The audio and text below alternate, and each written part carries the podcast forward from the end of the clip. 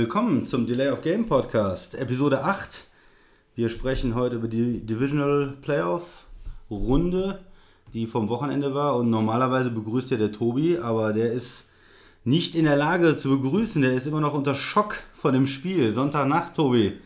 Kannst Ja. du widersprechen? Äh, Alkohol, äh, Alkohol, wir, Bierfrage, wir klären die Bierfrage. Äh, Ürige, es gibt Ürige mal wieder.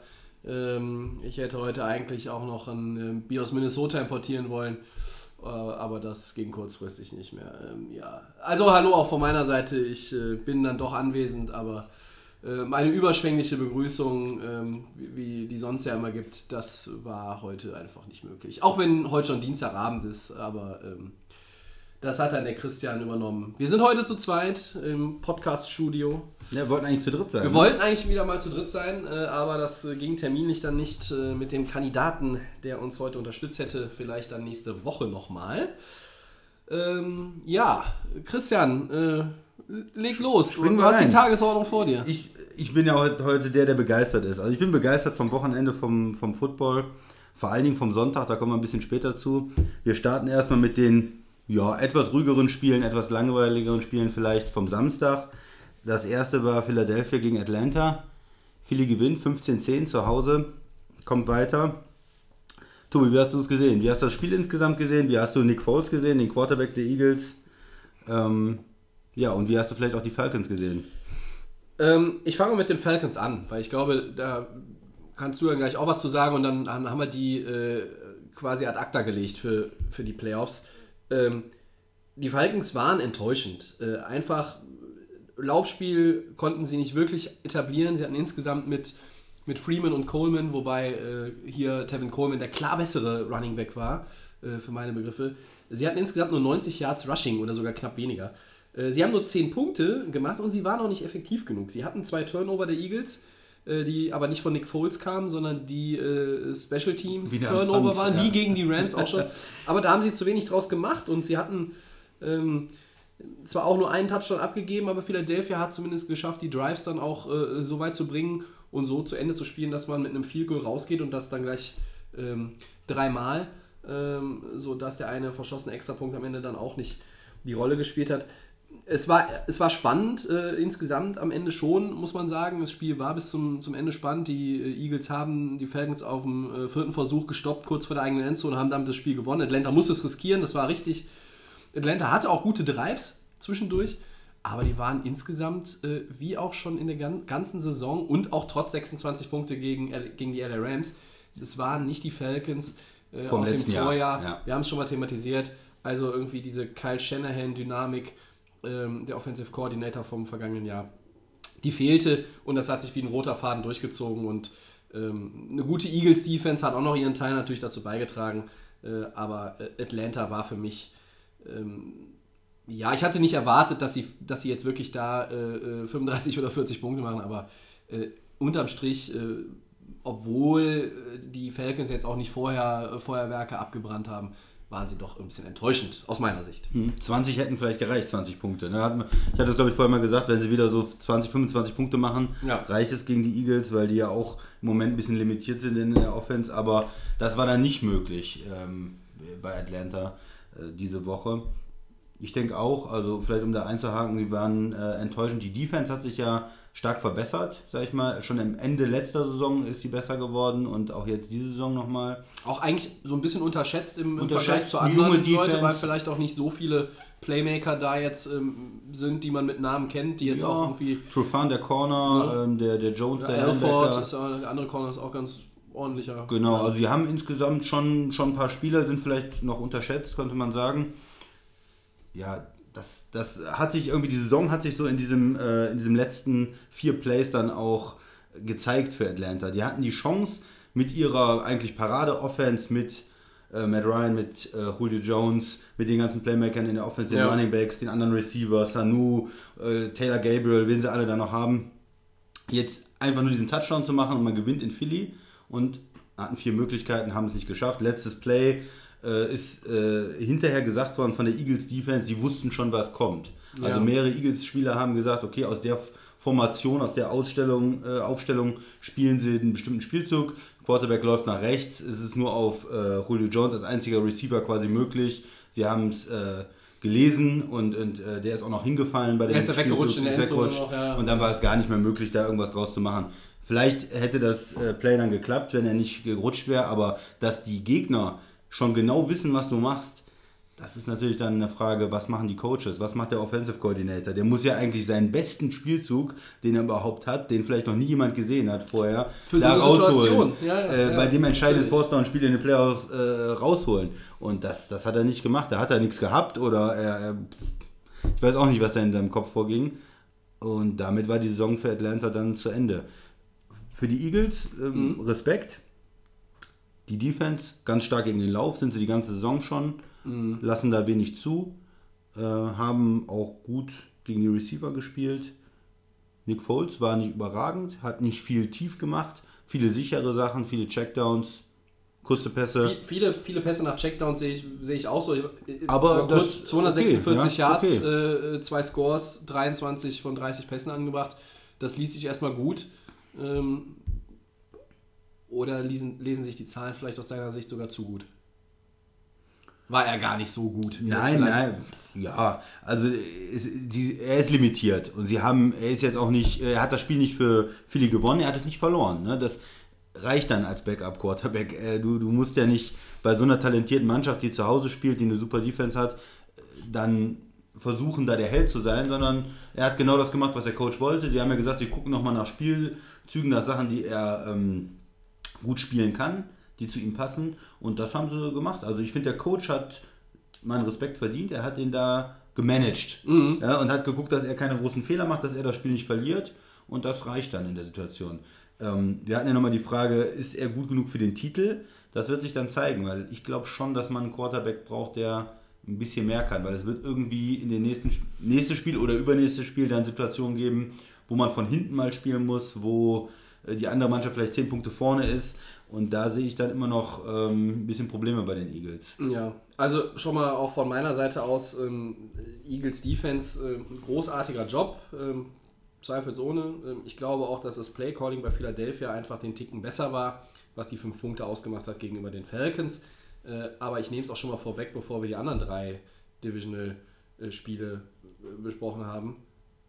Die Eagles sind von den Halbfinalisten das in meinen Augen schlechteste Team insgesamt. Oh, viel Ja. Respekt für Jacksonville. Äh, ja, weil, weil ich sehe äh, andere Teams, wo vielleicht auch jetzt in der Offense äh, nicht so rund läuft, weil vielleicht A, das Potenzial nicht da ist oder auf der Verletztenliste schlummert, ähm, sehe ich einfach die anderen Verteidigungsreihen nochmal noch eine Ecke besser.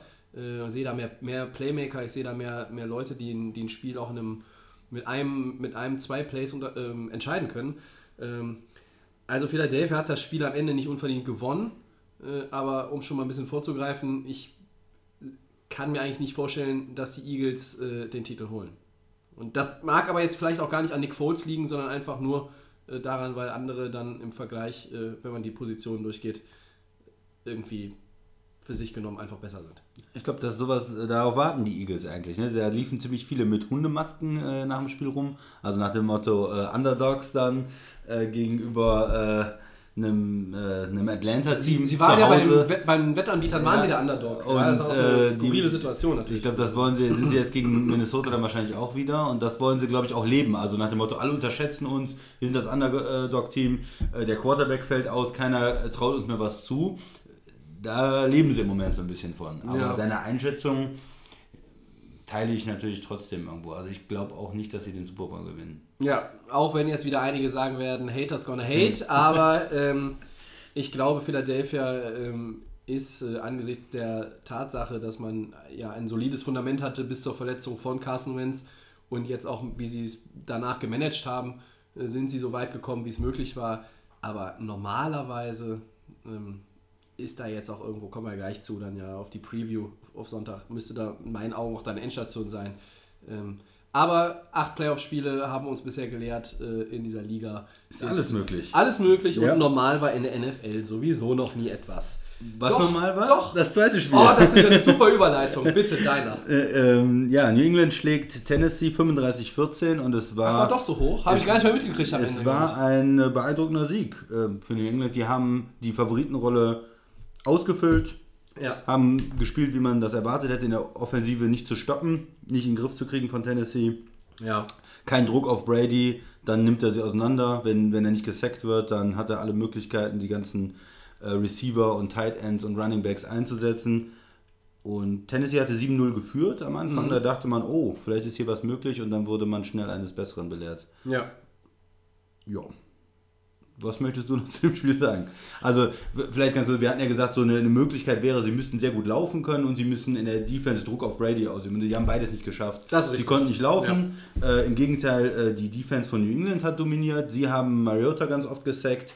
Achtmal insgesamt, glaube ich. Ähm, ist das richtig, die Zahl? Achtmal? Ja, ich habe es nochmal nachgezählt. Ja. Es waren acht Quarterback-Sacks Das gegen Marcus Mariota. Wahnsinn. Äh, der aber ehrlich gesagt äh, in meinen Augen ähm, der beste Titan war äh, auf, dem, auf, auf beiden Seiten des Balles, weil er hat 22 von 37 angebracht. Das ist in New England eine passable Quote, weil Ja. man da auch natürlich bei, im Januar bei Verhältnissen spielt, auch wenn es jetzt keinen Schnee gab, die sind alles andere als angenehm. kalt, ja. Ähm, vor allen Dingen, wenn man das nicht jedes Mal so kennt, auch es war ja auch erst sein äh, zweites Playoff-Spiel. Äh, er hat 254 Yards erzielt, er hat zwei Touchdowns geworfen, er hat den Ball nicht verloren. Ähm, das war in Ordnung. Ja, Henry dagegen 28 Yards. Ja. Das ist für einen Running Back zu wenig. Ja, das ist glaub, einfach zu wenig. Er hat auch nur zwölf äh, ähm, Versuche Ja. gehabt. Also äh, das ist ja auch die Kunst der Patriots seit, seit Jahr und Tag, seit fast zwei Jahrzehnten mittlerweile, dass sich genau auch auf die Stärken des Gegners einstellen können, auf die, die vermeintlichen. Stärken. Ja, und und sie nehmen die weg. Ja. Und äh, sie haben das gemacht. Sie wussten, äh, die Titans kommen, sie wollen das mit dem, mit dem Lauf, ja, wollen sie nicht überraschen, weil es ist ja, wäre ja keine Überraschung, gewesen. sie wollten über sie drüber laufen. Ja, sie wollen und das Lauf ging nicht. ja. Und äh, da kommt eine Defense, ähm, die eigentlich auch äh, viel zu selten irgendeine Form von Kredit bekommt. Selbst damals schon äh, zu Zeiten von Teddy Bruschi und Rodney Harrison, weil äh, auch da war schon Brady, Brady, Brady, Superstar, alles konzentriert sich auf Brady. Ähm, und da war immer so ein bisschen, ja, unter dem Radar, das war immer so, die sind auch ganz gut, aber. Und diese Defense, also ich gucke mir jetzt die Defense von den Eagles an, von den Jaguars und von den Vikings. Also die Patriots Defense, äh, liebe Freunde des Schweinsleders, ist aber mit Abstand auf dem Papier die schlechteste von den Vieren. Ja. Aber die haben immer noch Brady. So, ähm, wer mich fragt, was war beeindruckender? Brady, der nach der Kritik jetzt zurückgekommen ist und nach ein paar Wochen in der Regular Season am Ende, wo es eher nicht so gut lief, oder die Defense, äh, dann ist es doch die Defense, die achtmal Mariota gesackt hat und den Ja. Lauf komplett zugemacht Ja. hat, weil Für mich auch. ja, ich glaube, das ist meine Meinung. Ich sage es auch warum. Das Rating, drei Touchdowns, 102.5 Rating von Brady, 337 Yards, super. Aber er hat auch 53 Mal den Ball geworfen. Und Die haben viel kurz gespielt, ja, Passing aber gespielt. und es ja. waren 35 Completions dabei. Das waren aber auch 18 Incompletions bei. Also da haben von Brady schon ganz andere Sachen. Das, ich meine, das ist Jammern auf hohem Niveau, aber man ist von äh, Tom Brady halt auch immer hohes Niveau, allerhöchstes Niveau ähm, Gewohnt. gewohnt.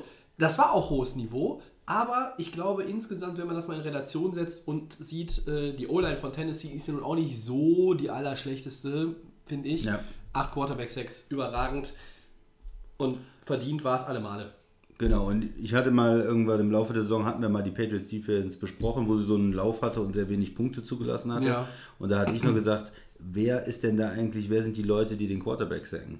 Und ich weiß es immer noch so. Ich habe mir die Leute angeguckt, äh, Flowers, das war mal ein Passrusher, ein Defensive End, glaube ich, den sie gedraftet haben. Ja. Ein anderer Flowers, der ist ein Linebacker. Äh, also da sind, da sind Namen dabei, äh, da man auch jetzt, äh, wahrscheinlich rufen mich äh, Patriots-Fans an und, äh, und, sagen, ja, die muss man alle kennen, die Leute, aber da, ähm, die haben sich jetzt ja äh, Harrison von, von Pittsburgh geholt, der da entlassen worden ist, weil sie wenig Leute da in der Front Seven hatten, Ja. weil Bedarf da ist. Das heißt, du nimmst dir kurz vor den Playoffs einen Veteran von einem anderen Team, der da entlassen wird, Richtig. um, um da besser zu werden. Also auch die Coaches in New England sagen, äh, naja, wir sind da nicht so wirklich stark, wir haben da nicht so viele gute Spieler.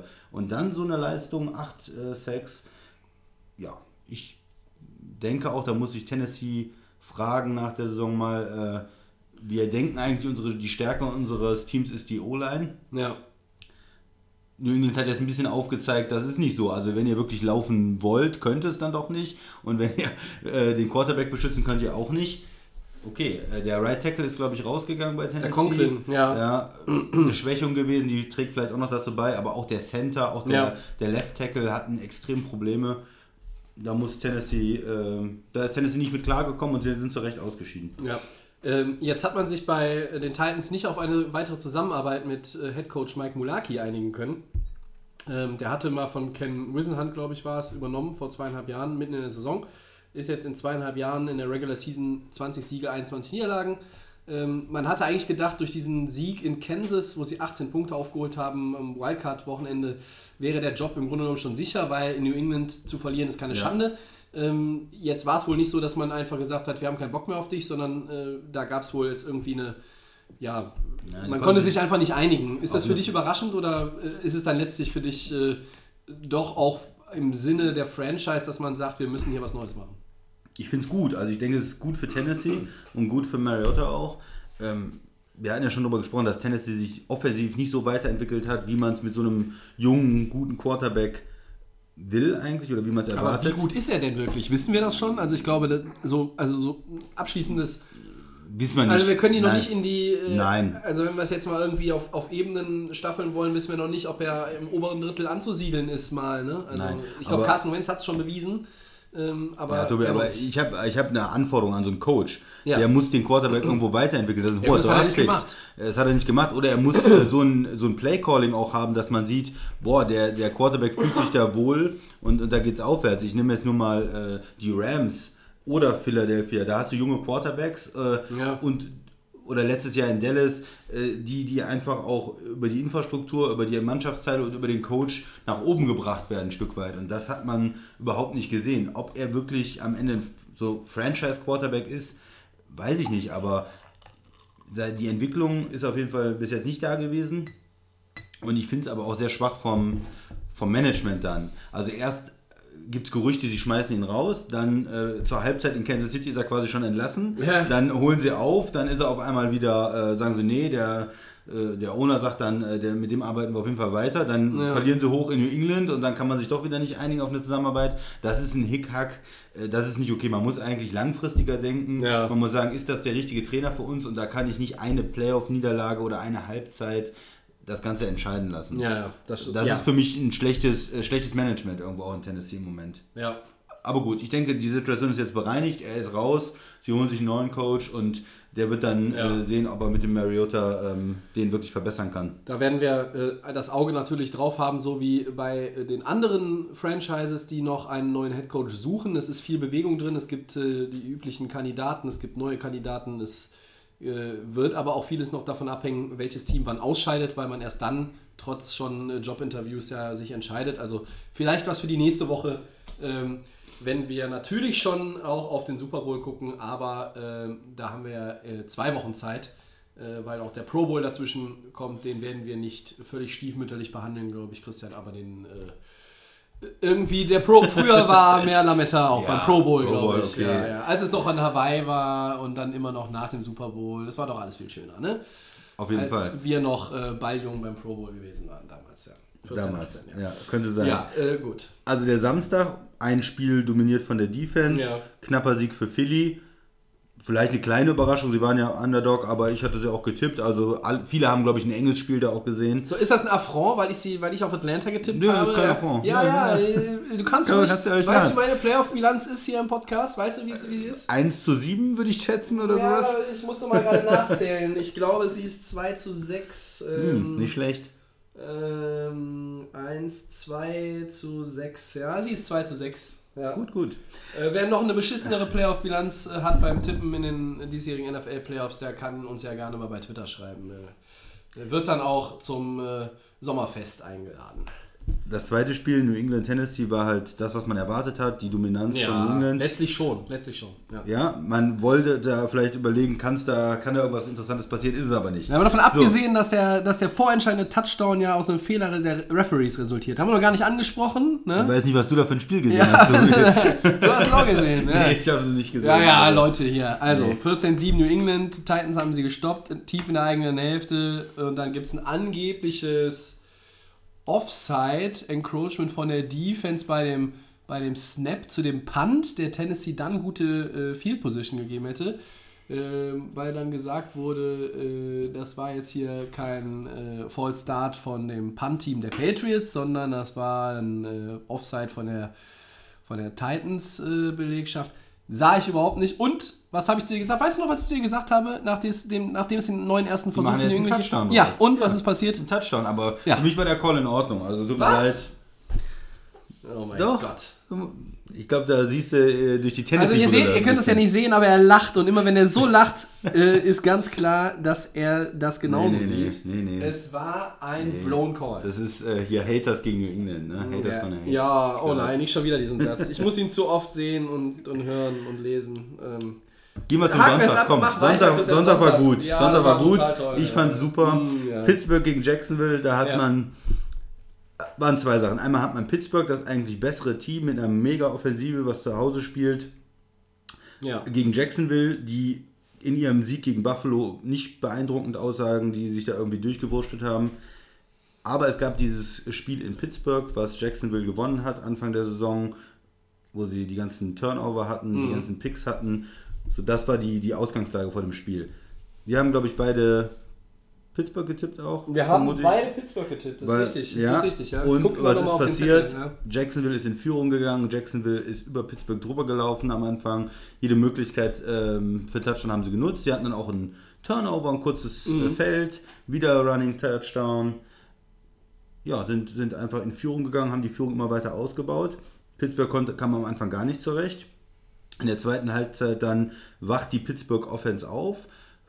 Jede Menge interessante Spielsituationen, ähm, Force Down, sie spielen dann alles aus, machen Touchdowns, weite Touchdowns, tolle Plays von Brown, Roethlisberger, Bell, versuchen immer wieder ranzukommen, aber Jacksonville schafft es auch in der Offensive immer wieder Touchdowns zu machen, immer wieder ähm, Ja, erstaunlich. gut zu spielen. Erstaunlich, die, die Defense von der von den Steelers hat sie da, hat die Offense wirklich im Stich gelassen. Also man kann Bortles nicht stoppen, kann ten, diese, diese Jacksonville Offense Sätze, nicht, die zu selten gesagt ja, werden, ja. Man kann ist, Bortles nicht stoppen. Ist nicht, ist nicht stoppbar, ja. Äh, und äh, ja, Jacksonville baut es immer weiter aus, sodass dann äh, auch diese ganze, dieser ganze Comeback nicht mehr möglich ist. Also am Ende fehlte die Zeit. Die haben dann, das Ja. Ergebnis 42, 45 sieht jetzt knapp aus, aber eigentlich äh, war es 42, 5, äh, 45, 35 und, und Pittsburgh hatte dann noch einen Touchdown mit auslaufender Uhr, eine Sekunde oder irgendwas war noch auf, dem, Mhm. Ja. äh, auf der Uhr und sie hatten vorher dann auch schon Onside-Kick äh, probiert. Also da war schon sehr viel ähm, Not und, und, und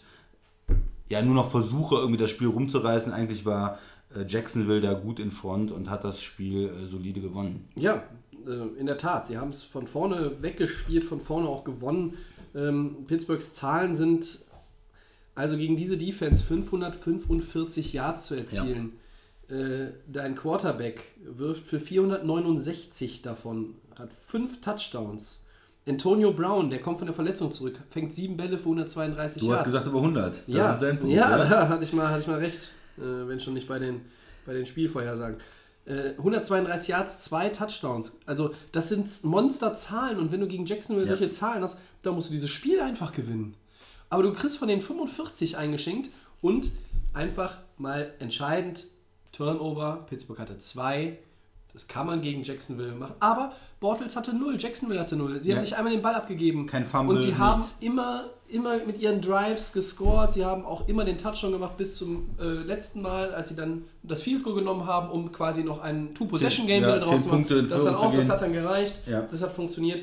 Ähm, diese Defense von Jacksonville, ähm, die so hoch gelobt war, äh, es redet jetzt gar keiner darüber, dass sie eigentlich komplett auseinandergebaut wurde von Pittsburgh, muss man auch mal so sagen. In der zweiten Halbzeit, ja. Weil die Offense von den Jaguars einfach überragend war.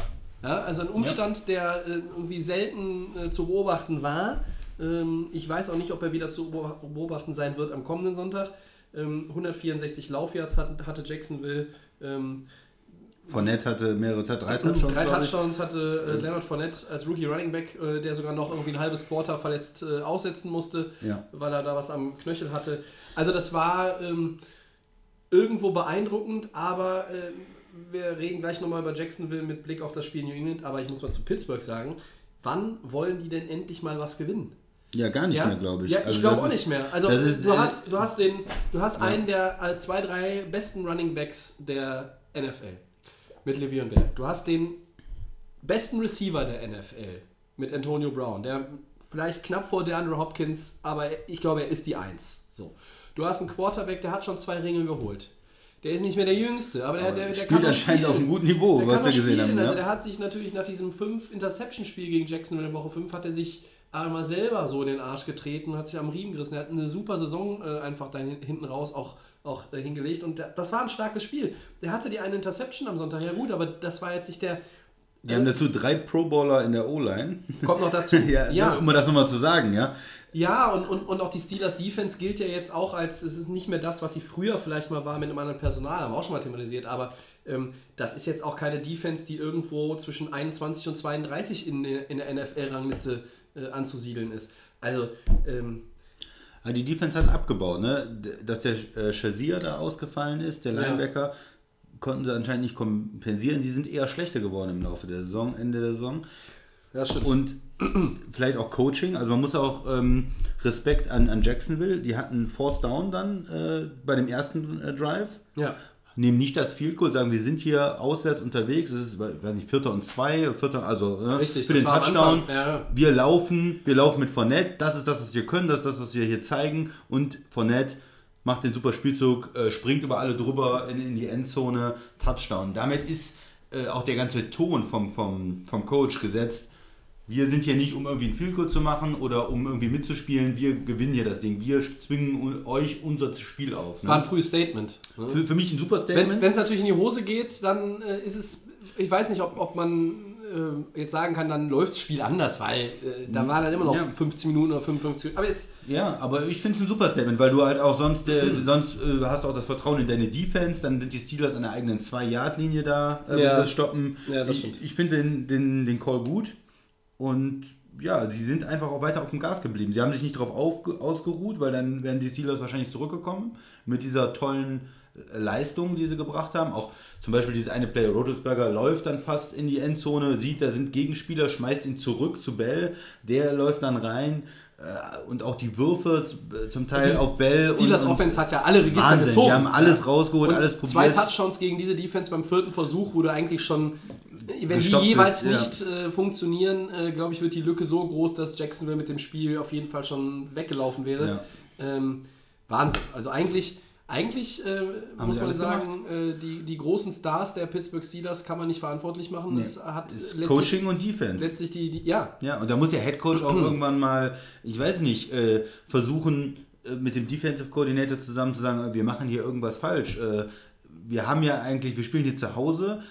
Wir müssen doch irgendwie Ja. Jacksonville mal zu einem Turnover zwingen können oder den Druck ausüben auf Bortles. Der hatte super viel Zeit. Ja, Die. Offensive, Offensive Line von Jacksonville hat da ähm, ganz in Ruhe gespielt und zum Beispiel, äh, die hatten auch ähm, ein paar Ideen. Also dieser eine Spielzug, wo sie noch den Touchdown gemacht haben, den letzten, der Fullback, der dann durch die Line geht und keiner fühlt sich für den verantwortlich. Bortles kann ihn ganz locker mit einem Lob an, anwerfen, Ja. Mhm. 25 Jahre Touchdown äh, zum Fullback. Das war zu einfach. Also da, ob Ja. das dann an dem, an dem Coordinator liegt oder an den Defensive Playern, aber da, ja, hat die Defense und das, die Coaches haben es für Pittsburgh da irgendwo verloren. Ja. Nicht die Offense. Defensive Lineman Calais Campbell von Jacksonville äh, soll, äh, ich habe es hab's nochmal gesehen, er hat einem, gesehen, einem ja. Reporter vor dem Spiel gesagt, mir ist egal, wir können es auch hoch gewinnen, wir können es auch 45, 42 Ja. gewinnen. Äh, Glückwunsch dazu. Ähm, er hat äh, nicht auf meine Anfrage reagiert, ob er mir die Lottozahlen voraussagen kann. ähm, ja, Ja, ich glaube, er meint das auch eher spaßeshalber nach diesem, nach diesem äh, 10, äh, was war das? 10-3. 10-3. Ja. Und da hat gesagt, ist egal, wie wir gewinnen, Hauptsache wir gewinnen, vielleicht gewinnen wir beim nächsten Mal auch so.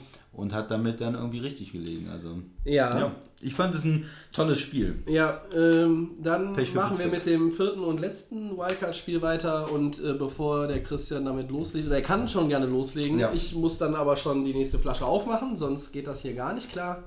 Und wenn man von dieser ganzen äh, Offensivexplosion gegen ähm, Pittsburgh und äh, Jacksonville noch nicht genug hatte, dann und dachte, es könnte vielleicht auch nicht besser werden, dann äh, haben wir Minnesota gegen New Orleans gesehen. Ja, Und das Spiel war am Anfang, sah das wie eine sichere Sache für Minnesota aus. Die haben in der ersten Halbzeit so gespielt, wie man es erwartet. Defense dominant, Offense macht ist nicht explosiv, aber macht was, haben gute Spielzüge gehabt, auch ein paar Pässe angebracht von Case Keenum und äh, führen 17-0 zur Pause. 17:0. Da gab es noch äh, jeweils verschossene Field Goals kurz vor der Pause, aber, aber es es sah, ja nicht, sah, 17-0. es sah nicht danach aus, als würden die Saints irgendwie da nochmal sich zurückmelden können. Genau, Breeze hatte in der ersten Halbzeit schon einen Pick, wo was ein super Play auch war von dem Safety von Minnesota.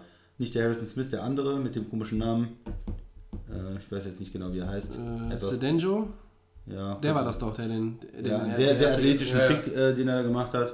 Und alles sieht aus, ähm, als wenn Minnesota das locker nach Hause schaukelt. Und dann in der zweiten Halbzeit, die, die Saints konnten den Ball schon ein bisschen bewegen, auch am Ende der ersten Halbzeit. Und hatten dann Pech mit dem verschossenen Field Goal vielleicht. Und in der zweiten Halbzeit ist das dann gekippt, dass sie Ja. immer weiter den äh, Ball bewegen konnten, immer ähm, besser ins Spiel gekommen sind. Ein paar ähm, Vikings-Spieler sind auch verletzt rausgegangen, so in der zweiten Halbzeit. Die Defense vielleicht auch müde geworden und dann haben sie sich da Stück für Stück rangearbeitet, haben die Führung übernommen. Case Keenum ist nochmal zurückgekommen mit einem Field Goal, Vikings wieder vorne, Breeze hat noch genug Zeit, wieder ein Field Goal. Ähm, Und dann war eigentlich die Ausgangsposition, äh, ich glaube 25, äh, 35, 25 Sekunden waren es nur noch, zwei Auszeiten. Ähm, so eine noch, eine Auszeit glaube ich hatten sie noch. Ich glaube zu Beginn des Drives waren es sogar noch, äh, waren sogar zwei? noch, ähm, Ich dachte eigentlich nur der noch, waren's mit noch der eine. Ich weiß, ich, Ja, auf jeden Fall Also- ja, sah es jetzt so aus, als äh, hätten eigentlich keine jetzt Chance mehr. Ja. das jetzt gelaufen sein. Ne? genau. Äh, aber dann passierte äh, was? Ja, erstmal eine, eine Completion in die Mitte für 15 Yards, um ein bisschen nach vorne zu kommen. Sie nehmen dann ihre letzte Auszeit. äh, Und jetzt ist wirklich, dann gab es noch eine Incompletion, ein, zwei Incompletion und dann, es war auf, auf Dritter und Zehn, glaube ich, Genau. Ja. äh, 10 Sekunden zu spielen oder etwas mehr? Ich glaube, es waren noch 10 Sekunden 10 auf der Uhr. Sekunden auf der Uhr. So, das heißt, die Möglichkeit, die jetzt noch bestand, war eigentlich, einen weiten Pass zu spielen. Mhm. Die waren an der eigenen 35 und, oder, oder 39 ja, oder irgendwie sowas. so, ja, ja. Ähm, das heißt, du brauchst noch einiges an Yards, um dann irgendwie rauszugehen. 20 für einen, für einen, für einen Field Goal mit Außenseiterchance. Genau, vielleicht am besten 30 Yards, dann direkt, direkt Seitenlinie raus, damit die Uhr anhält und der Kicker dann noch die Chance hat, da dieses, dieses Field Goal zu schießen. Und ähm, New, Orleans weiß das natürlich und sie stellen sich auch sehr an der Seitenlinie aus, haben auf jeder Seite drei Corner, die da versuchen, die Seitenlinie auch zu bewachen. Das Spiel entwickelt sich und Kinum wirft weit, ein guter Wurf, weiter Wurf, auf den ähm, äh, rechts auf den Receiver, einen von den drei Receivern, die da sich befinden, der am Ja. weitesten eigentlich ist. Stefan Dix ist es gewesen. Ja. Ja, und jetzt hat eigentlich der äh, Safety von New Orleans die Chance, ihn zu tackeln, ihn Ja. auch innerhalb des Feldes zu Der tackeln. Rookie, Dann ist Marcus das, Williams. Ja. Da ist das Spiel vorbei. Der hatte auch einen Pick äh, Ja, ein gutes Spiel in, Ja.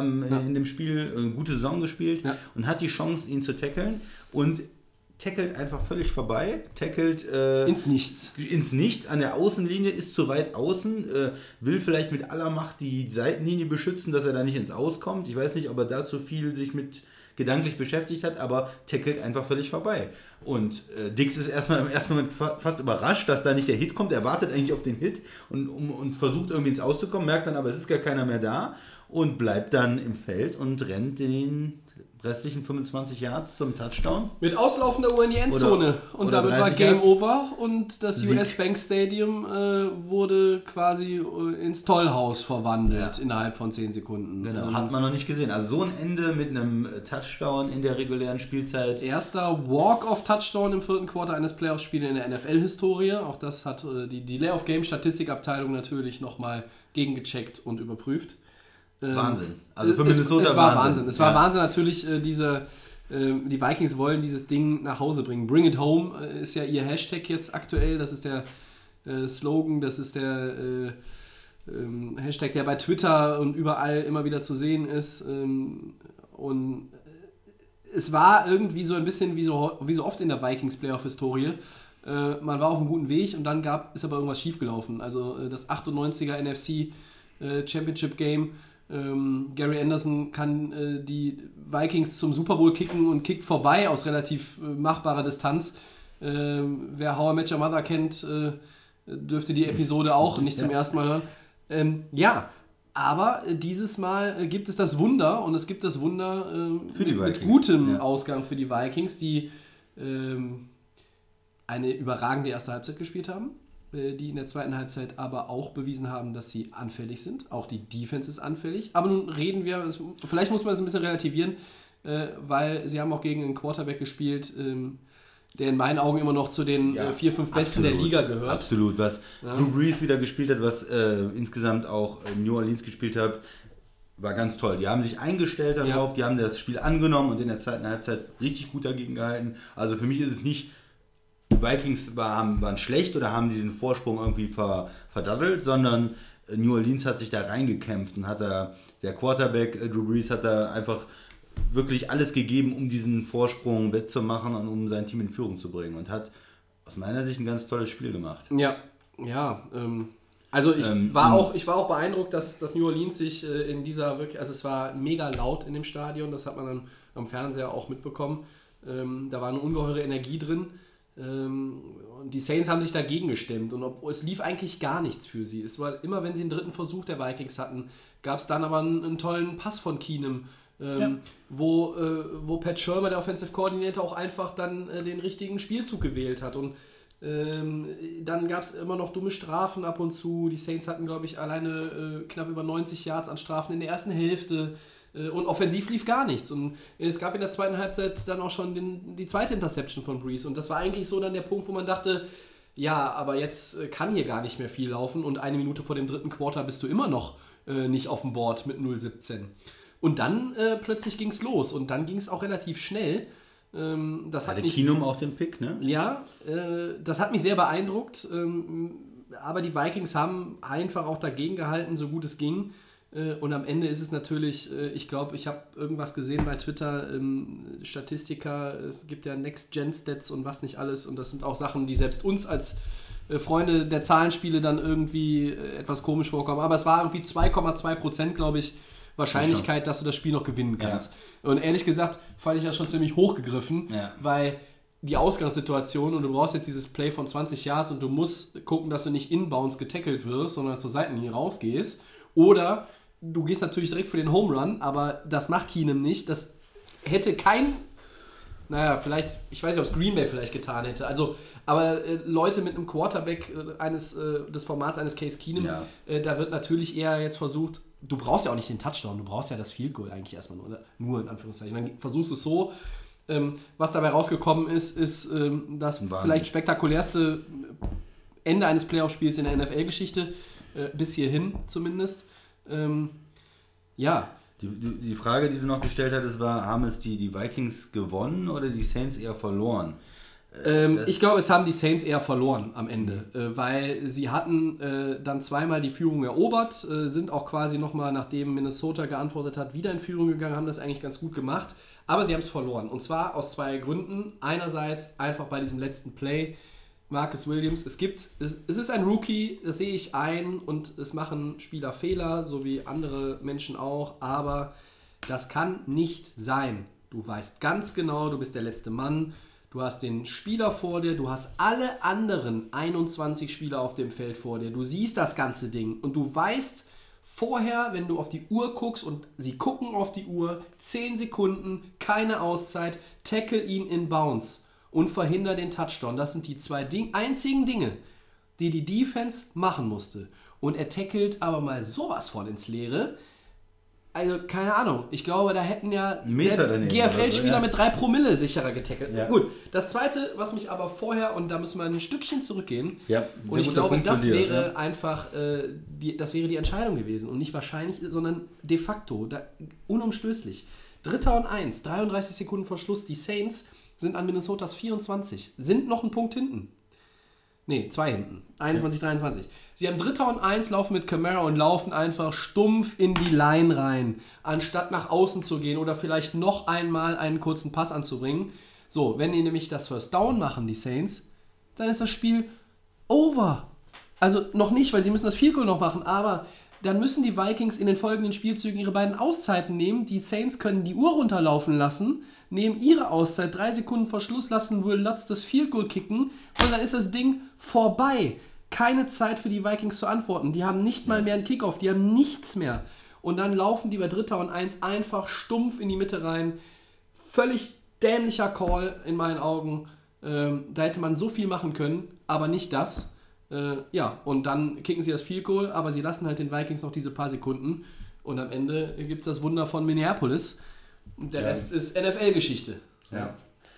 Ich habe jetzt nicht, das Play habe ich jetzt nicht so vor Augen, aber es ist natürlich immer so, wenn du so einen Drive hast, du musst es eigentlich so spielen, dass der Gegner keine Zeit mehr hat zu antworten. Das ist, das ist die Königsdisziplin. Das ist immer das, was ich erwarte. Sehe ich auch so. Äh, auch von Dallas letztes Jahr in den Playoffs haben wir das gesehen. Die haben es nicht Haben es so auch nicht hingekriegt. Packers haben sie, Packers haben sie bestraft.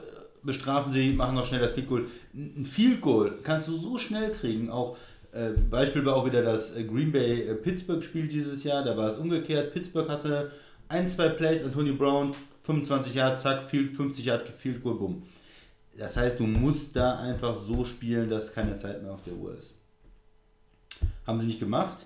Und dann hatten sie halt das Problem, dass sie beides verteidigen mussten auch. Ne? Sie haben sich, glaube ich, so sehr damit beschäftigt, dieses Field Goal zu verteidigen und vielleicht auch Keenum eher zugetraut, naja, der spielt einen kurzen, mittellangen Pass, äh, dass sie da hinten auch nur einen Spieler hatten. Ne? Es ist natürlich, was ich auch wieder gehört habe, ist, dass Leute sagen, wie kann es sein, dass bei so einem entscheidenden Spielzug dann auch nur ein Spieler wirklich in der Lage ist, da zu tackeln? Also, dass du nur einen hinten tief hast, äh, dass kein anderer dann äh, diesen Fehler, wenn ein Fehler passiert, wieder gut machen kann.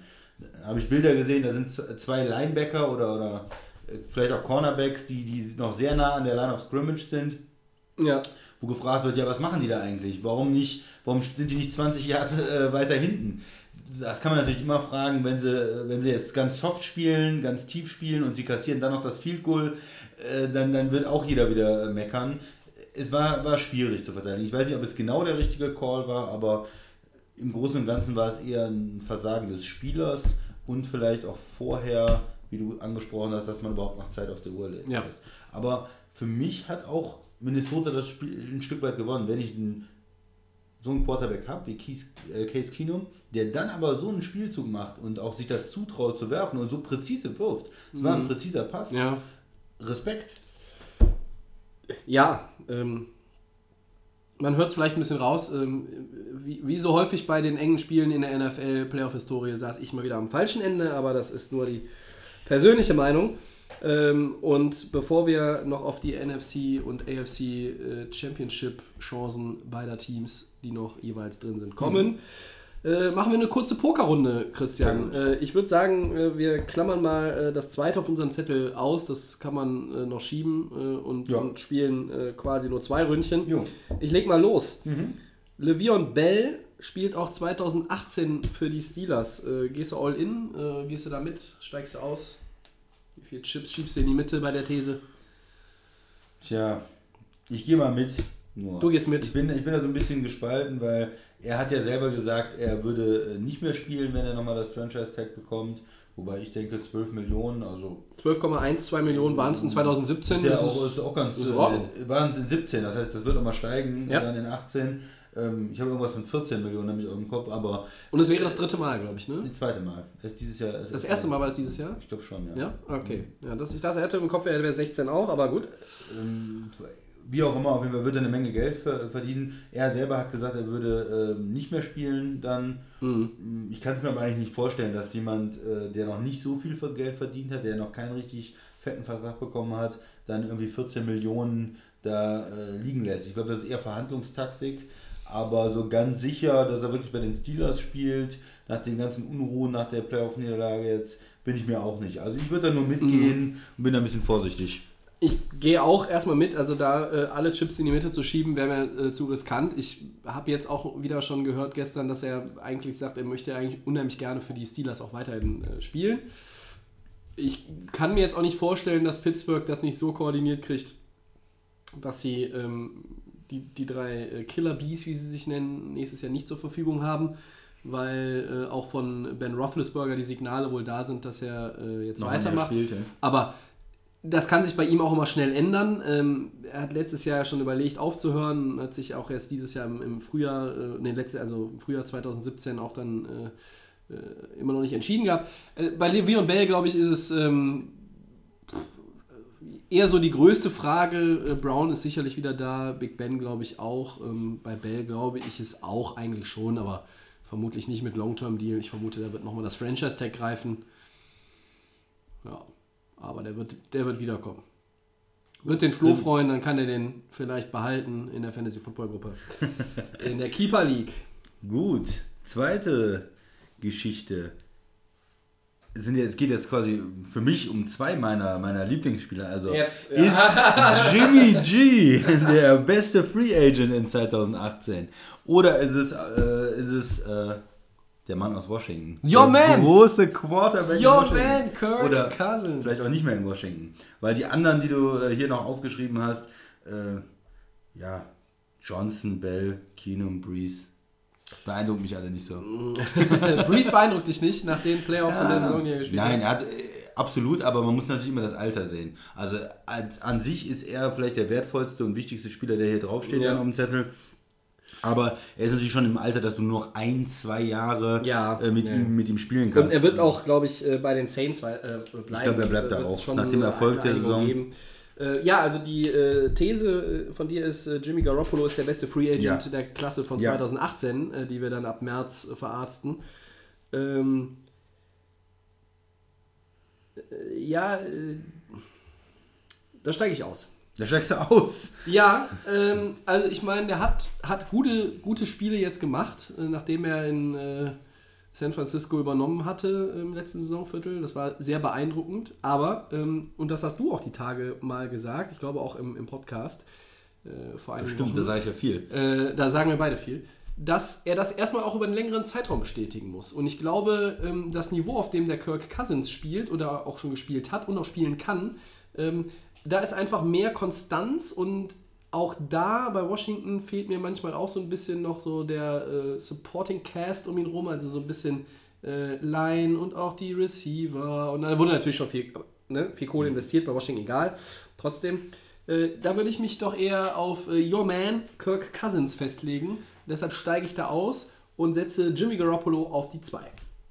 Ich gehe da all in. Er hat so stark gespielt mit äh, so einer limitierten Mannschaft eigentlich und ich sehe da ähm, zusammen mit, mit dem Shanahan, mit dem Coach, eine ganz rosige Zukunft halt für die 49ers und ich denke, sie sollen ihn auf jeden Fall bezahlen und er ist für mich da der, der Top Free Agent äh, in 2018. Knapp vor Kirk Cousins. Ja gut, dann switchen wir das. Also Breeze, äh, glaube ich, äh, das Ja. läuft auf einer anderen Schiene. Äh, Bell Bell, haben wir Back, gesprochen. ja. Trumaine Johnson, der Corner von den Rams und auch Case Keenum, der Quarterback der Vikings. Das ist, ähm, äh, ja, also bei den Vikings muss man immer abwarten. Ich glaube, da hängt viel davon ab, ne? viel Ja. davon ab, wie weit sie äh, tatsächlich kommen, ob sie den Titel nach Hause bringen. Ich werde es beobachten. Äh, du wirst es auch beobachten. Äh, Aus einer anderen Entfernung. aus einer anderen äh, Entfernung. Äh, dazu nächste Woche mehr. Ja gut, Championship Sunday steht an. Ähm, wir werden äh, Samstag quasi schon ein bisschen, äh, ja, wie soll ich sagen, äh, vorweg philosoph philosophieren. Diskutieren äh, zusammen, Und du? äh, bei dem einen oder anderen Kaltgetränk. Aber Sonntag äh, werden wir es uns auch in irgendeiner Form ja dann reinziehen. 21.05 Uhr New England Patriots gegen Jacksonville Jaguars. Your turn.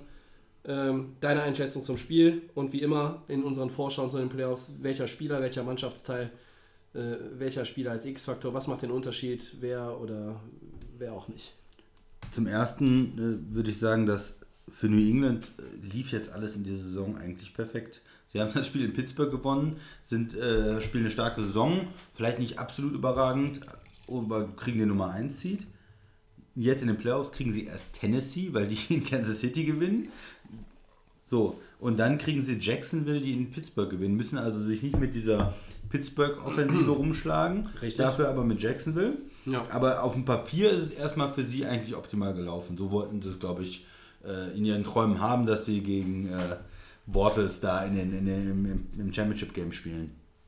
Mhm. Aber sagen nicht viele Experten, äh, diese Jacksonville Defense ist eigentlich das Team oder Jacksonville ist aufgrund dieser Defense das Team, das keiner treffen will? Ja, von der Defense her, her bestimmt. Also man muss halt, äh, ich glaube, bei dem Spiel ist wieder entscheidend, was für ein, für ein Bortles bekommt man. Äh, bekommt man den Bortles von dem Pittsburgh-Spiel, äh, dann sehe ich da sogar eine Chance für Jacksonville, weil die Defense ist, ist gut, die kann vielleicht ein, zwei Turnover äh, bekommen und, und dann, wenn das Laufspiel ähm, irgendwie läuft, wenn Fournette wieder so stark spielt, dann geht das. Oder bekommt man den Bottles von, von dem Spiel davor gegen Buffalo, wo es so aussah, als könnte er nicht über drei Meter irgendwie einen Pass anbringen. Ja. Er ist halt absolut nicht konstant und damit ist es unheimlich schwierig, das Ganze einzuschätzen. Er hatte in der Saison auch mal Phasen, zwei, drei Spiele, wo er aussah wie, naja, ein ganz guter, okay Quarterback, äh, vielleicht wie der 16. beste Quarterback der Liga, durchschnittlich. Und manchmal sieht er aus wie, als hätte er überhaupt noch nie Football gespielt. Also es ist für mich eine absolute Wundertüte und ich weiß nicht, was ich aus, diesem, äh, aus dieser Jacksonville Offense machen soll. Ähm, warum ich trotzdem bei New England bleibe. Obwohl ich mir, ich wünsche mir ja den Upset. Also ich fände es toll, wenn Jacksonville in den Su- Super Bowl kommt mit dem Team. Äh, warum ich trotzdem bei New England bleibe, ist einfach das Coaching auch. Man hat es wieder gegen Tennessee gesehen, da kommt eine Mannschaft, die kann toll laufen und die hat einen Running Quarterback und da werden vielleicht viele äh, sagen, oh, das ist ein Problem. Belichick findet den Weg, er hat irgendwie eine No-Name-Defense, trotzdem kriegt er 8 Sacks, kann das Running Game- komplett äh, stoppen und da geht gar nichts mehr. Und deswegen aus der Erfahrung äh, heraus würde ich einfach denken, äh, die Patriots Defense, die schafft es irgendwie gegen Jacksonville, was die Pittsburgh Defense jetzt nicht geschafft hat, gut zu spielen, den Ja. Lauf zuzumachen und Bortles in, in, in Fehler zu zwingen. Wenn das einer kann, dann ist das dieser Coach. Und die haben in der Secondary mit dem Butler, mit dem Gilmore, ähm, McCarthy durchaus Talent, auch Interceptions zu holen. Wenn er irgendwie in Rückstand gerät oder wenn das Laufspiel nicht so läuft, glaube ich, dass New England ihn da stoppen kann. Und umgekehrt in der Offense, äh, Tom Brady ist erfahren genug, da nicht so viele Fehler zu machen.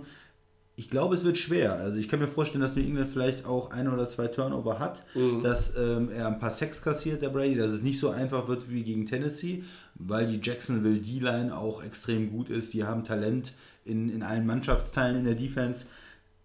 Aber am Ende glaube ich, dass die Patriots sich aufgrund des Coachings, des Quarterbacks und, und der Defense, die dann besser spielt, als jetzt Pittsburgh, äh, da durchsetzt. Deine Einschätzung, Tobi. Ähm, ja. Also ich habe mir nochmal die Zahlen äh, zu den Patriots angeguckt. Die sind zum siebten Mal hintereinander im AFC Title Game. Ähm, Das ist schon frech. Und die haben sieben Title Games, Championship Games äh, von, ich glaube, neun äh, im eigenen Stadion gespielt. Da sind sie 6-1. So, und da kommt jetzt Jacksonville, die sind Playoff unerfahren. Und es gibt vermutlich in allen vier großen Sportligen in den USA kein Team, das mehr Playoff-Erfahrung hat als die New England Patriots. Nicht jetzt von den Spielern her, sondern einfach was die Franchise angeht, die Häufigkeit Coaches. die Beständigkeit. Und ähm, die haben auch zehnmal äh, in, elf, also in elf Vergleichen gegen die Jaguars ähm, den Platz als Sieger verlassen. So, das, alles, das spricht alles für New England. Ähm, und wer jetzt glaubt, ich setze zum großen Aber an, äh, das wird es jetzt nicht geben. Ähm, weil ich setze da auch auf New England. Ich glaube aber, dass es ein irgendwie sehr abwechslungsreiches Spiel sein wird, werden wird. Und ich sage, dass New England das Spiel gewinnt, obwohl sie mehr Turnover produzieren als Jacksonville. Ich stelle mir da so ein Szenario vor wie äh, drei Ballverluste von New England und vielleicht nur zwei von den Jaguars, aber die äh, natürlich dann potentere Offense wird sich da durchsetzen. Und das, obwohl natürlich New England gegen eine stärkere Defense spielen muss als die Jaguars, weil die Patriots Defense eigentlich auf dem Papier zumindest nicht so gut ist.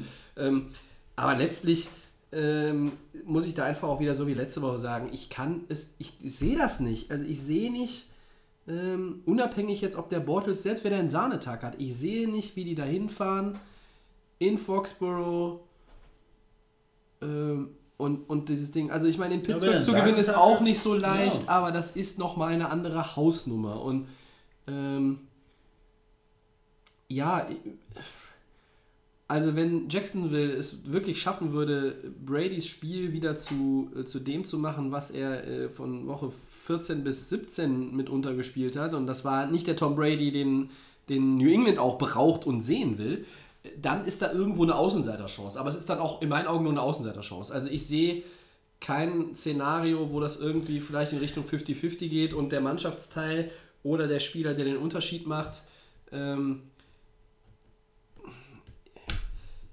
da sage ich, glaube ich, dann tatsächlich, ähm, ich glaube, letzte Woche hattest du ihn genommen.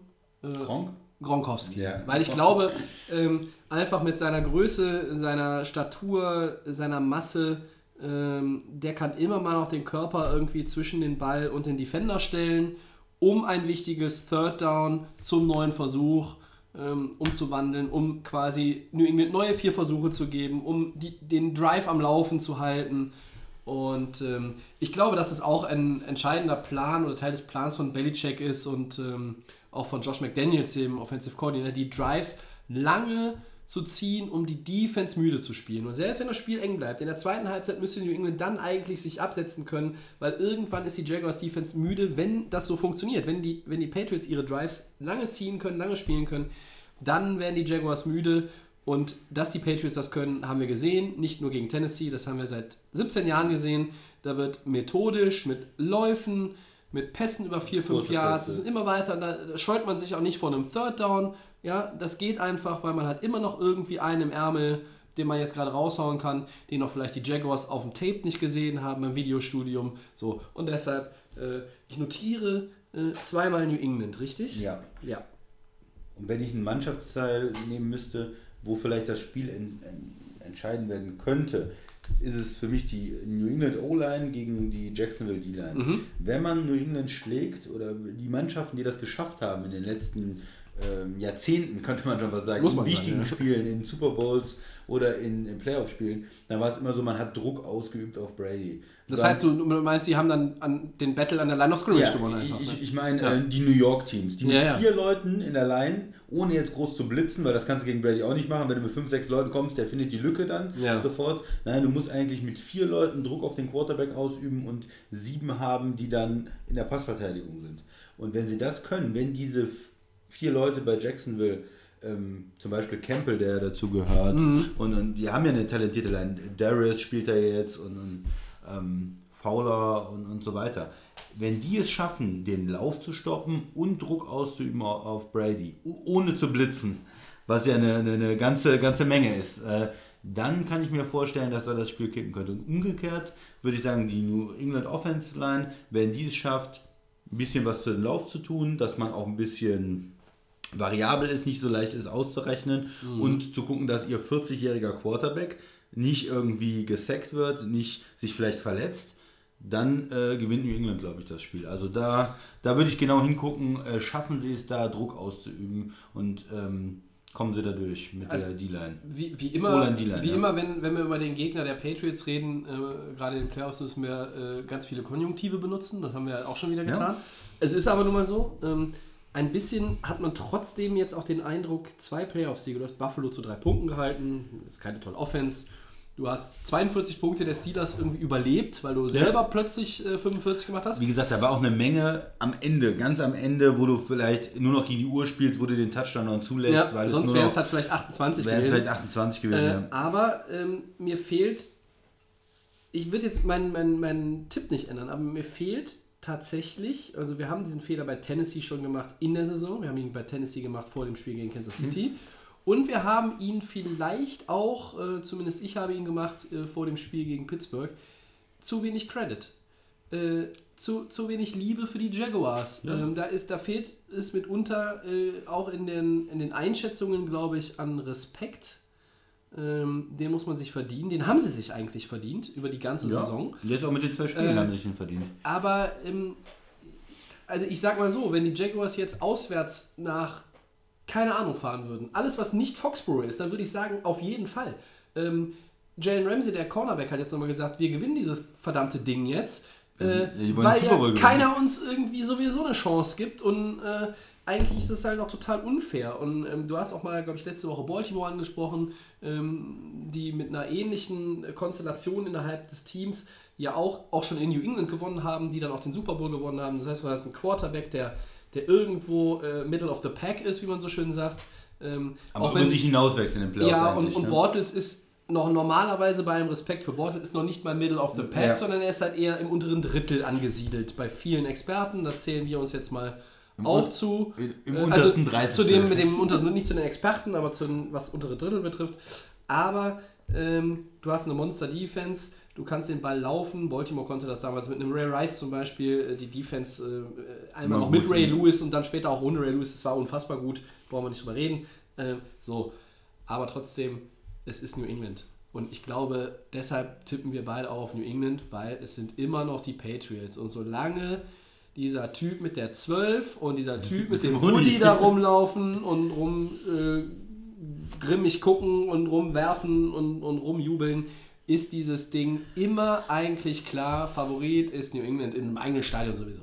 Ja, man, man hat jetzt auch immer noch dieses Bottle-Spiel gegen, gegen Buffalo im Kopf, wo er irgendwie keine, keine fünf Meter weit, wie gesagt, werfen konnte. Und wenn du so in New England spielst, dann verlierst du auf jeden Fall. Und, und dieses, ähm, sag ich mal, Vier-Pick-Spiel von Bortles in den Playoffs fehlt halt bis jetzt noch. Und da wartet man eigentlich auch so ein bisschen drauf. Also wenn er vier Picks gegen New England wirft, äh, dann gibt es da aber mal gar keine Schnitte. Das Nee. ist mal sicher. Ne? Ich bin gespannt. Ja, dann... Äh, Haben wir noch ein Spiel? Wir haben schon so viel geredet, aber wir haben noch ja, ein Spiel. wir haben immer noch ein Spiel. Weil- und es gibt immer noch irgendwo irgendein Spiel. Genau. Eagles gegen Vikings.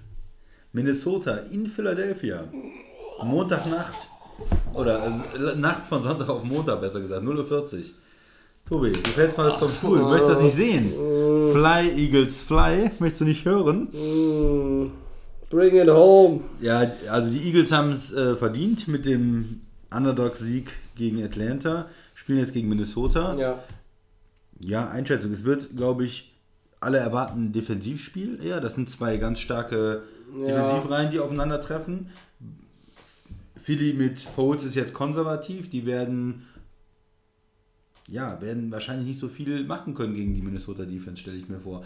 Minnesota hat klar gegen Breeze jetzt in der zweiten Halbzeit Punkte kassiert, aber es ist halt die New Orleans Offense, die wirklich zu den besten auch dieses Jahr gehört, was man offensiv hatte mit den Running Backs, mit den Receivern.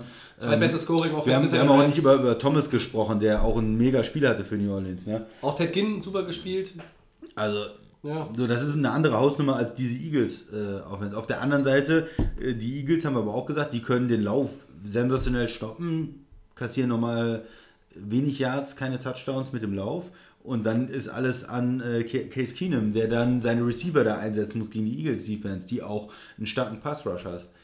Also da erwartet man eigentlich ein defensives Spiel und das könnte dann natürlich auch Philly irgendwo wieder zugutekommen. Also ich denke, wie in dem anderen Spiel, wenn es über 20 Punkte geht, denke ich Minnesota.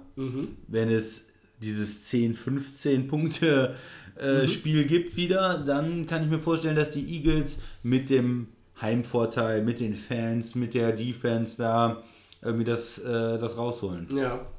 Ähm, Minnesota äh, ist ja äh, wieder jetzt auch im neuen Stadion ein Dome-Team. Ja? Ähm, die müssen na, ins kalte Kalt. Philadelphia. Kalte das, das Nacht, ja. sehe ich Spätspiel, als ne? äh, großen Nachteil. Äh, erstmal das, vor, das vorneweg. Ähm, die Vikings haben noch nie gegen die Eagles gewonnen in den Playoffs. Äh, das ist der vierte Versuch. Ähm, Ja, gut, Historie. das sind so Statistiken, die spielen natürlich. Waren alle Spiele mit äh, Foles und Keenum oder? Ja, wa- wahrscheinlich. Äh, nein. Ähm, aber mich hat von den beiden Quarterbacks, die jetzt ja bei mir aus ähm, persönlich historischen Gründen nicht unbedingt äh, den besten Stand haben, sagen wir es mal so, Ja. hat mich äh, doch Case Keenum da deutlich mehr überzeugt am vergangenen Wochenende als Nick Foles. Er hat 318 Yards in seinem ersten Playoff-Spiel auf den Rasen gelegt. Und ähm, ich habe es vorhin auch schon mal gesagt, ich finde auch die, die, die Defense von den Vikings, finde ich da vielleicht auch nochmal einen Tacken besser als, als die von den Eagles. Ähm, ich weiß nicht, ob ich traue beiden Mannschaften das zu, über 20 Punkte zu machen. Aber ich würde mich auch nicht wundern, wenn wir irgendwie mal wieder so ein, so ein Title-Game der Marke sehen. Äh, wer den ersten Touchdown macht, gewinnt das Ding. Weil es irgendwie 6-6 steht oder 6-3 oder so und das irgendwie tief im dritten oder Anfang des vierten Quarters. Also ähm, da kann äh, es kann ein, äh, auch ein sehr anstrengender Tag für die Panther werden, die möglicherweise oft rauskommen müssen. Äh, ich würde jetzt mal fast sagen, äh, wenn das Spiel normal verläuft, äh, sind beide Panther zusammen mit äh, 15 Punts an dem Tag Oh, dabei. oh, das ist viel, Ja, also 8 und 7 oder 9 und 6 so in dem Dreh könnte ich mir schon vorstellen, weil einfach beide Verteidigungsreihen stark sind und die Quarterbacks jetzt nicht unbedingt alles auseinanderbauen müssen. Sie können es vielleicht. Also Nick Foles hat in seiner Karriere ähm, Spiele auch schon hingelegt, wo er 4, 5 Touchdowns geworfen hat. Case Keenum hatte die diese Saison ähm, auch, zumindest mit, mit zwei bis drei Touchdowns und auch 300 Yard-Spiele. Ähm, das ist alles, es ist alles möglich, ich, es ist alles auch offen. Ähm, Also das ist immer nicht so so ein ein bisschen- Favorit, wirklich. ich sehe, ich weiß es nicht. Ich, ich kann mich da irgendwie schwer festlegen, weil äh, also einerseits spricht für Philadelphia der Heimvorteil, weil das auch draußen ist und ich weiß nicht, ob da die Vikings das gut adaptieren können mit den äußeren Umständen.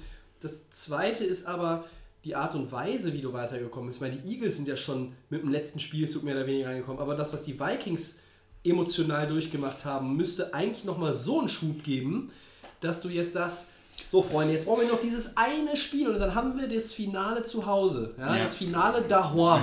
Wie die Bayern so schön Ja. gesagt haben, ja. Und ähm, andere würden jetzt vielleicht sagen, das könnte auch eine Bürde sein. Hm. Ähm, einfach weil du aus dieser Emotion kommst von diesem New Orleans-Spiel und weil du nur noch eins vor dem äh, Super Bowl im eigenen Stadion bist. Ich glaube aber, dass es motiviert. Das gleicht für mich so diesen Heimvorteil aus. Und ähm, ich muss einfach jetzt auch auf diesen Bandwagon draufspringen. Da gibt es jetzt nichts anderes mehr. Äh, beide Teams sind bekanntermaßen nicht unbedingt in der NFC die, die ich im Title Game sehen wollte. Äh, ich sag jetzt mal irgendwie, ohne jetzt wieder so ein Wahnsinnsmiracle, aber irgendwie hauchdünn die Vikings.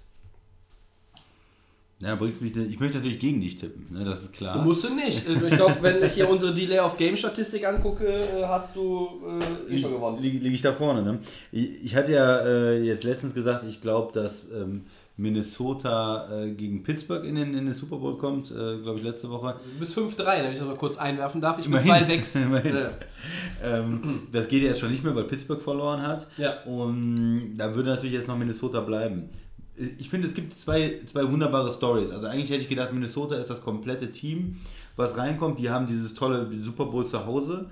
Ähm, Philly hat aber dieses Underdog. Äh, keiner, keiner setzt auf uns. Wir sind, so, wir sind der Nummer 1 Seed in der NFC und, und, und keiner gibt uns irgendwie Respekt. Wir sind zweimal Außenseiter in einem Heimspiel. Wir spielen im Kalten. Und äh, von daher gehe ich jetzt mal mit Philly wieder. Wie letzte? Woche, wie, wie gegen Atlanta, äh, bleibe ich mal bei Philly und äh, kann dann auch dieses wunderbare Fly Eagles Fly immer wieder Mm. anbringen, wenn die, wenn die einen Field Goal machen gegen dich. Du hast gesagt, es wird, ein, äh, wird vielleicht eher ein Low-Scoring-Game. Ja. Äh, das denke ich auch. Und dann, wenn es niedrig bleibt, können die Eagles vielleicht was machen. Ja, aber ich glaube, da traue ich, also wenn es niedrig bleibt, traue ich äh, beiden den Sieg zu. Und ähm, mein Pick vor den Playoffs, äh, was den Super Bowl betrifft, der war New England gegen Minnesota. Und auch deshalb setze ich auf die Vikings, weil ähm, ich glaube, jetzt nochmal irgendwie da was anderes zu tippen, wäre irgendwie dämlich. Ich weiß auch nicht genau, wie sieht es mit Verletzungen aus bei Minnesota? Hast du da schon eine Übersicht? Ich habe im Spiel einige gesehen, die angeschlagen waren. Noch aber nicht, aber sagen wir mal so, wer, wer, wer jetzt das 20. Spiel der Saison bestreitet, äh, für Jacksonville ist es sogar schon das 21.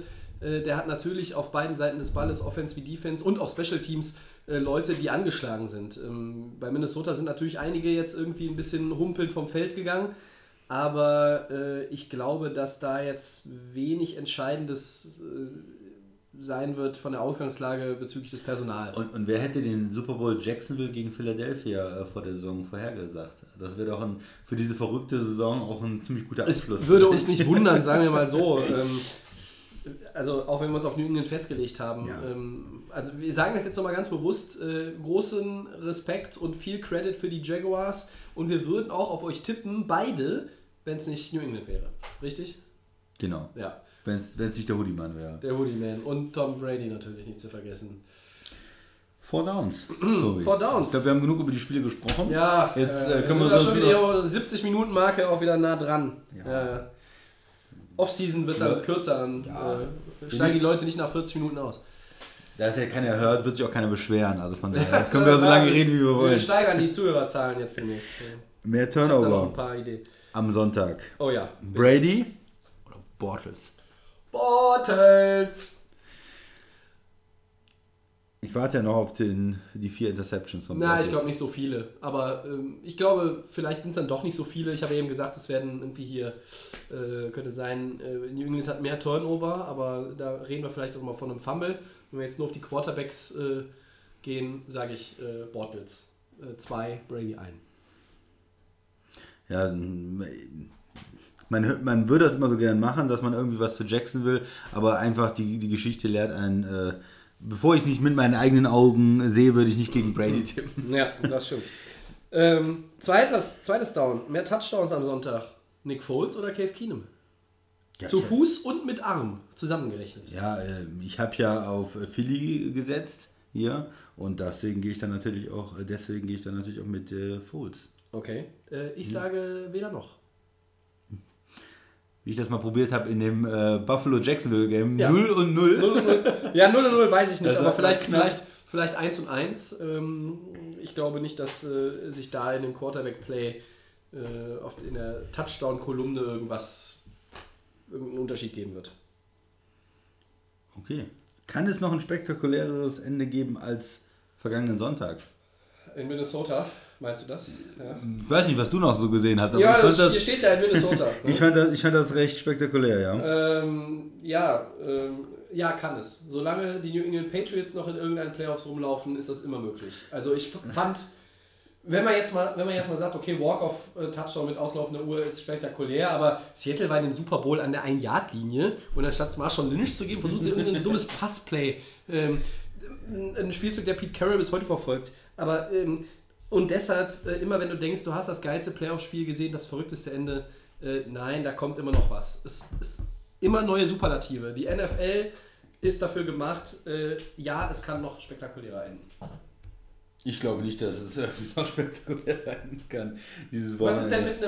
mit einem mit einem Hail Mary Pass von der eigenen 10-Yard-Linie? Das ist doch noch ja, spektakulär. ja, ja, ja, also kann natürlich, aber ich glaube nicht, dass wir das sehen. Und also, ein das 64 Yards Field Goal mit Innenpfosten Nein, rein, das ist auch nein, spektakulär. Das, das war für diese Saison war das das spektakulärste, was wir gesehen haben, Tobi. Für diese Saison, ja, Ja. gut, ich habe es jetzt eher so auf allgemein. Für die nächsten 100 Jahre wahrscheinlich nicht, aber ich dachte jetzt für diese Saison. Okay, ja, aber da sind die Patriots noch drin, deshalb ja, möglich. So.